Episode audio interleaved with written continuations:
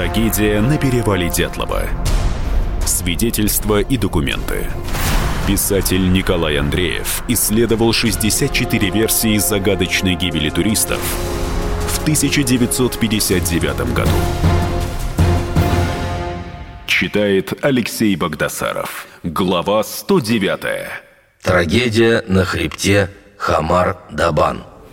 Группа туристов из Петропавловска в августе 1993 года отправилась в поход в Восточные Саяны. Во главе группы опытная 41-летняя Людмила Коровина, преподаватель педагогического училища, мастер спорта по туризму. С ней три девушки и трое юношей. Виктория Залесова, Татьяна Филипенко, Валентина Уточенко, Денис Швачкин, Александр Крысин, Тимур Бапанов. Возраст от 17 лет до 24 лет. Поход начался 2 августа. Хребет Хамар-Дабан – место красивейшее. Он привлекает множество туристов. В те дни еще три группы шли по своим маршрутам в тех местах. В одной из них была 16-летняя дочь Коровиной Наталья – Мать с дочерью планировали встретиться в конце маршрута на озере Патовом. Никто из них не воскрес. 8 августа украинские туристы сплавлялись на катамаранах по реке Снежной. Увидели на берегу девушку, которая отчаянно размахивала руками и кричала. Повернули к берегу. Когда к ней подплыли – она бросилась к первому вышедшему на берег человеку, уткнулась к нему в грудь лицом и долго не могла справиться с рыданиями. Это была Валентина Уточенко из группы Коровиной. То, что она рассказала, повергло туристов в шок. В шок впадал любой, кто слушал ее рассказ. Следователю Валентина Уточенко написала объяснительную. 4 августа – вышли на перевал Крутой. Днем спустились вниз. Группа шла по безлесной альпийской зоне. Пищу готовили на примусах. Примерно в 16.00 двигались к высоте 3 транс. Сильный дождь, холод. Остановились на высоте без леса, поставили две палатки. В 4 утра порвало растяжки палаток. Поправили. В 6 утра вырвало кол – спальные мешки мокрые. 5 августа. 10 часов утра. Шел снег, ориентиров не видно. Собрали рюкзаки и стенкой стали спускаться вниз. Прошли метров 10. Стал падать крысин. Стали его поднимать. Он падал снова. Возле него осталась коровина. Остальным дала команду спускаться вниз – но почти сразу остановила группу и попросила подняться за ней кому-нибудь. Таня достала тент, и остальные укрылись им. Я поднялась к Коровиной. Глаза у Саши были огромные, безразличный взгляд.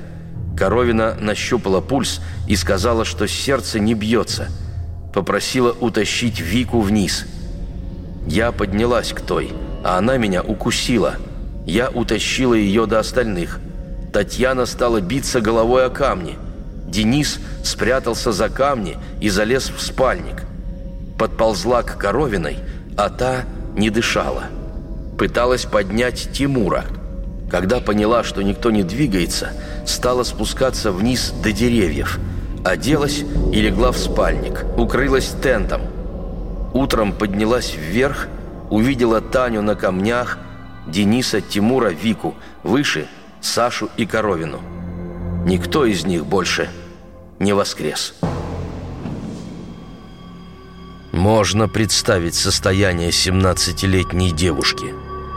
Страшная смерть друзей по походу. Одна, глухая тайга. Но Валентина сохранила присутствие духа. Знала, что где-то неподалеку река Снежная, и если идти по течению, то можно выйти к людям – взяла карту, еду, двинулась в путь. Вышла к Снежной. Крутые скалистые берега, не пройти. Мощное течение, не перебраться на другой берег. Да она еще и простудилась. Температура, кашель. Только и остается, что готовиться к смерти. И тут спасение. Катамараны. Турист Александр Квитницкий вспоминает. Как вспомню ту картину, так сердце сжимается. Стоит на берегу девчушка, кричит, руками машет. Да так отчаянно, что мы сразу поняли, беда с ней приключилась. Когда вышли на берег, она бросилась к одной из наших участниц и долго рыдала у нее на груди. Сбивчиво рассказывала, что погибли люди и как ей страшно. Юрий Голиус, 27 лет, возглавлял бурятскую спасательную службу, но более страшной трагедии в своей практике не припоминает. О Валентине отзывается с восхищением. «Меня удивила сила воли юной девушки – Пережить такое и не сойти с ума. До сих пор помню, как Валя подробно и четко отвечала на мои вопросы. Рассказывала про маршрут, погоду, как они передвигались. Но более всего меня поразило, что она перед уходом закрыла глаза погибшим товарищам. Вот это самообладание! Искали трупы погибших почти неделю. А нашли, ужаснулись. Страшная картина. Ребята и девушки лежали на небольшом выступе, кто-то прижавшись друг к другу, кто-то чуть поодаль. Глаз нет. Упаковали тела в полиэтиленовые мешки и на вертолетах переправили в Улан-Удэ.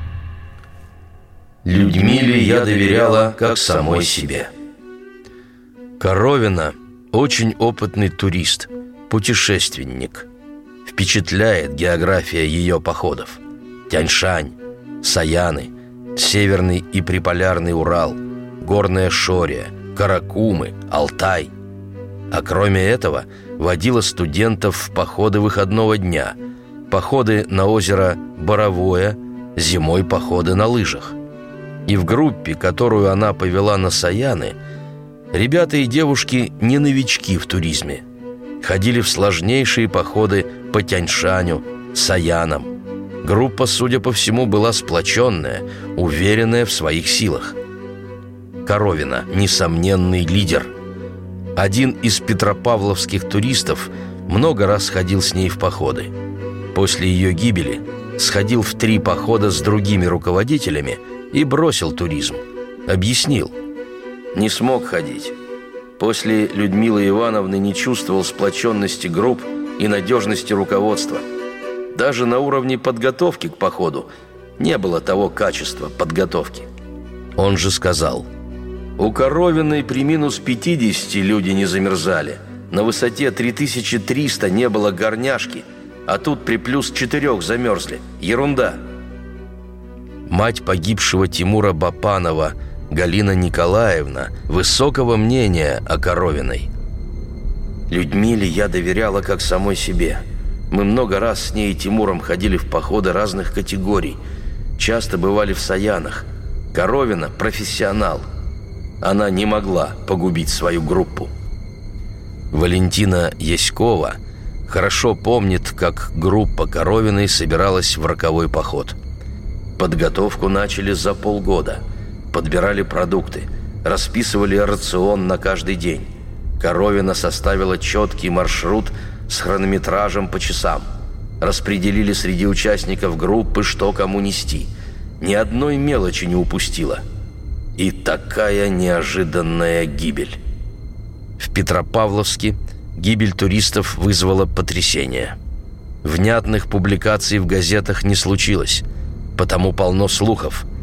И версии причин гибели одна страшней другой – будто бы туристы попали в зону испытания секретного оружия и что не обошлось без КГБ.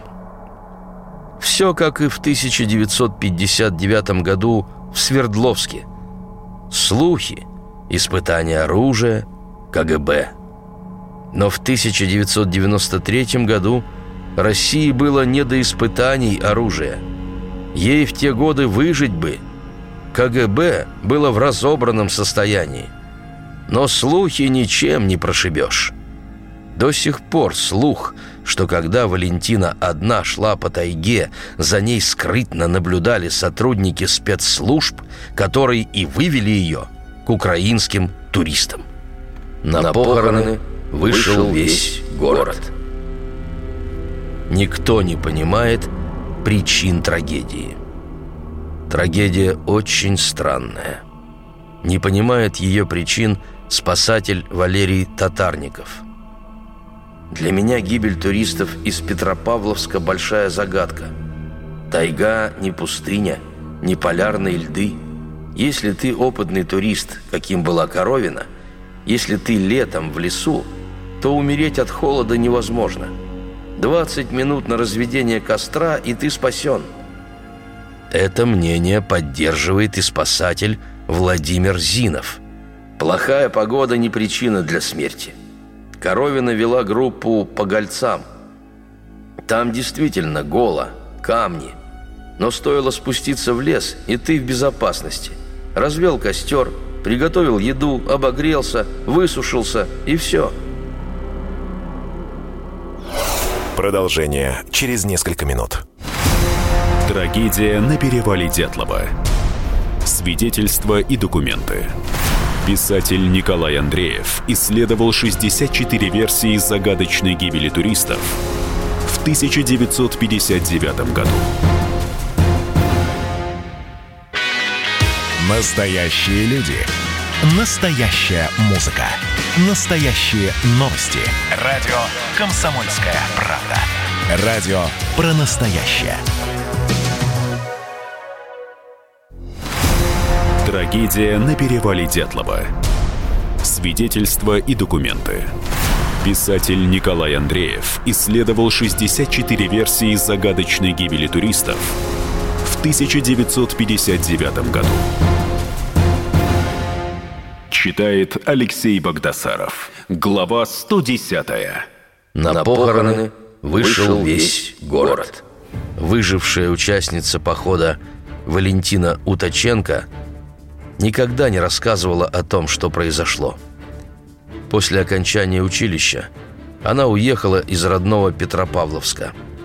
Корреспонденту «Комсомольской правды» Наталье Варсеговой удалось разыскать ее в Челябинске. С момента трагедии прошло четверть века. Валентина наотрез отказалась возвращаться к воспоминаниям того трагического дня. Сказала корреспонденту – Зачем ты возвращаешь меня в этот кошмар?» Но Варсеговой удалось разбить лед недоверия.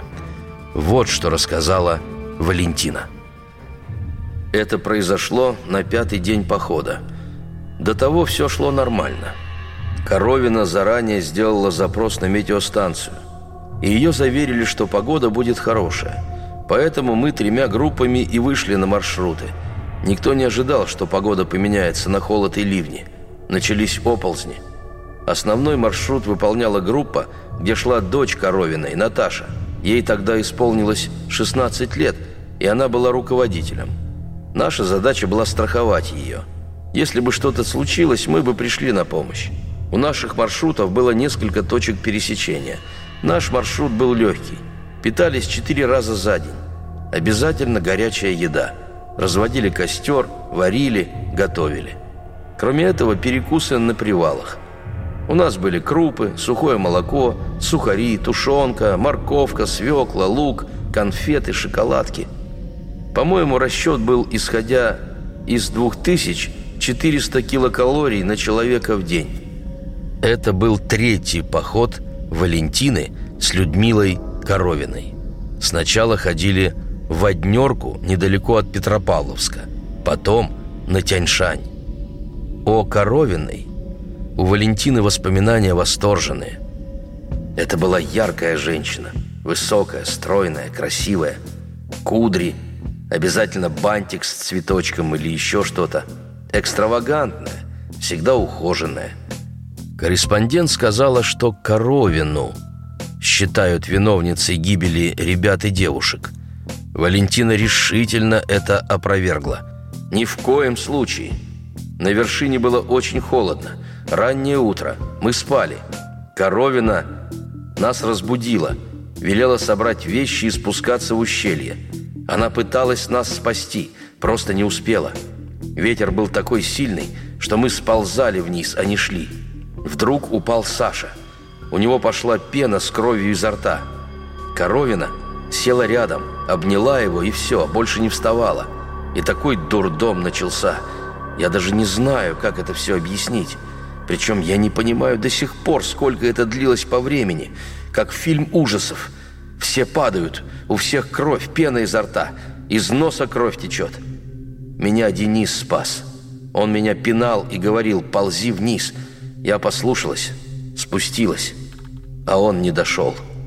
Я залезла в спальник и провалилась в сон. Или не сон, а в забытье. Я не знаю.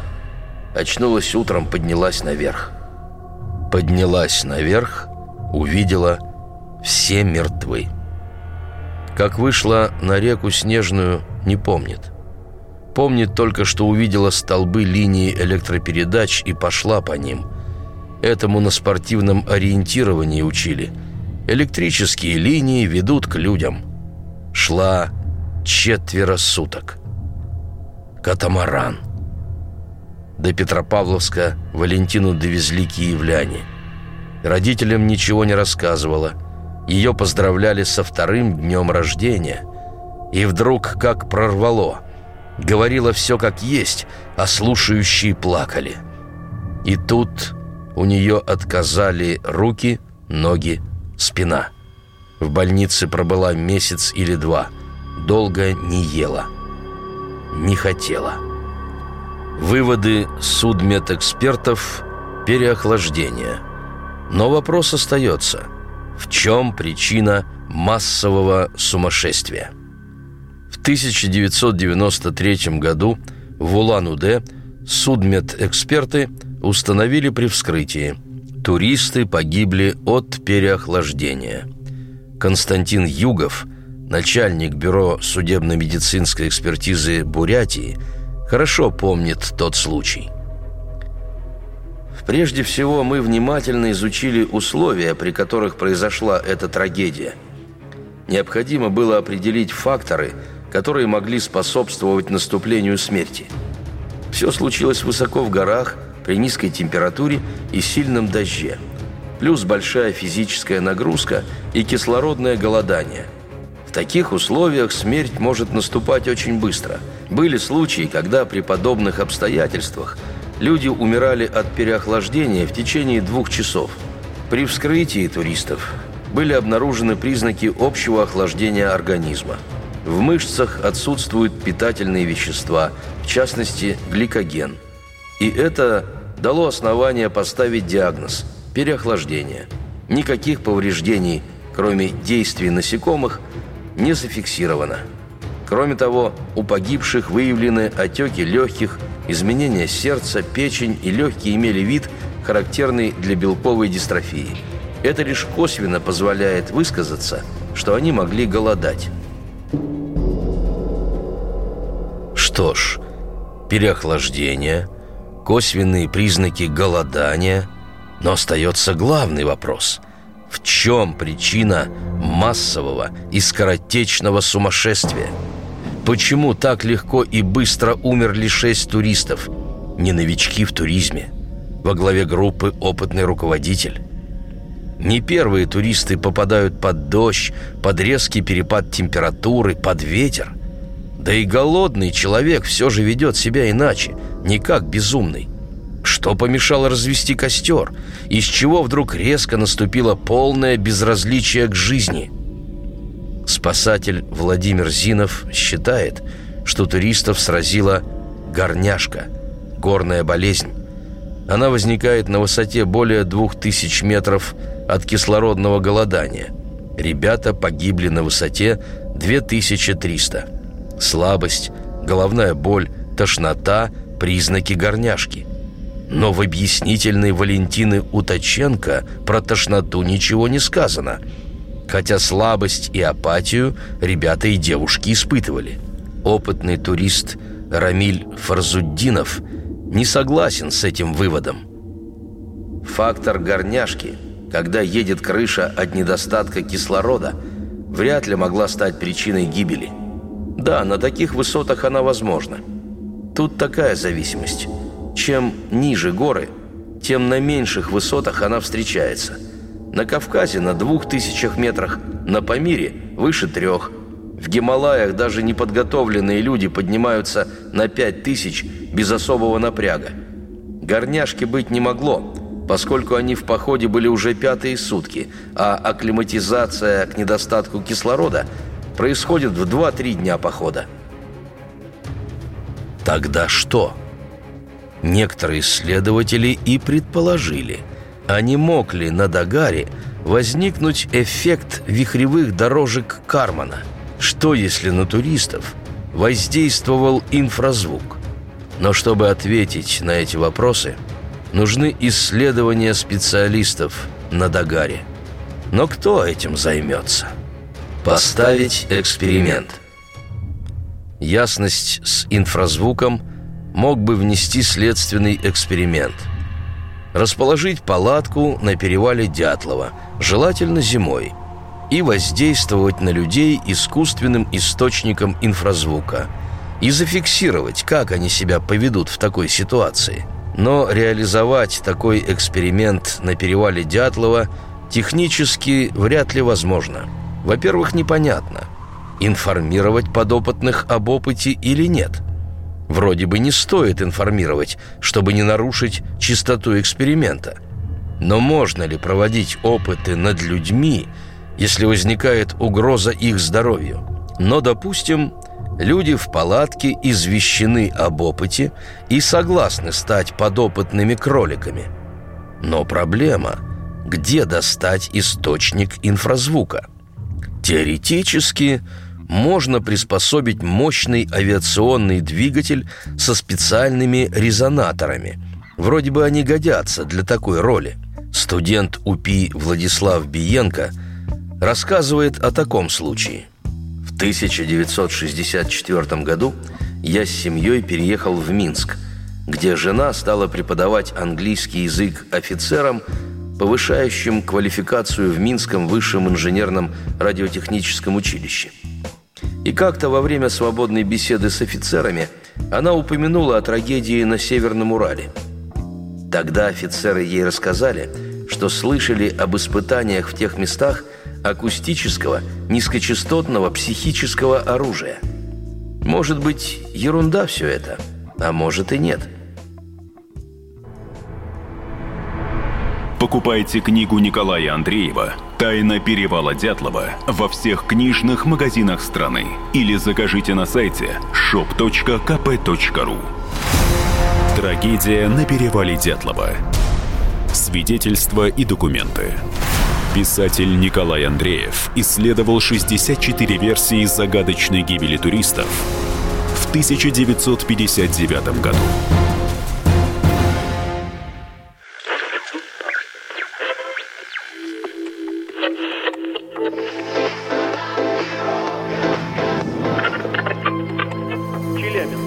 Пятигорск 88,8. Самара 98. Новосибирск 98,3. Ставрополь 105,7. Краснодар 91,0. Красноярск 107,1. Благовещенск 100 ровно и 6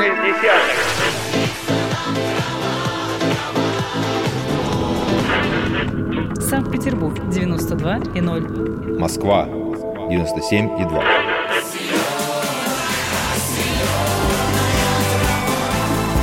Радио «Комсомольская правда». Слушает вся земля.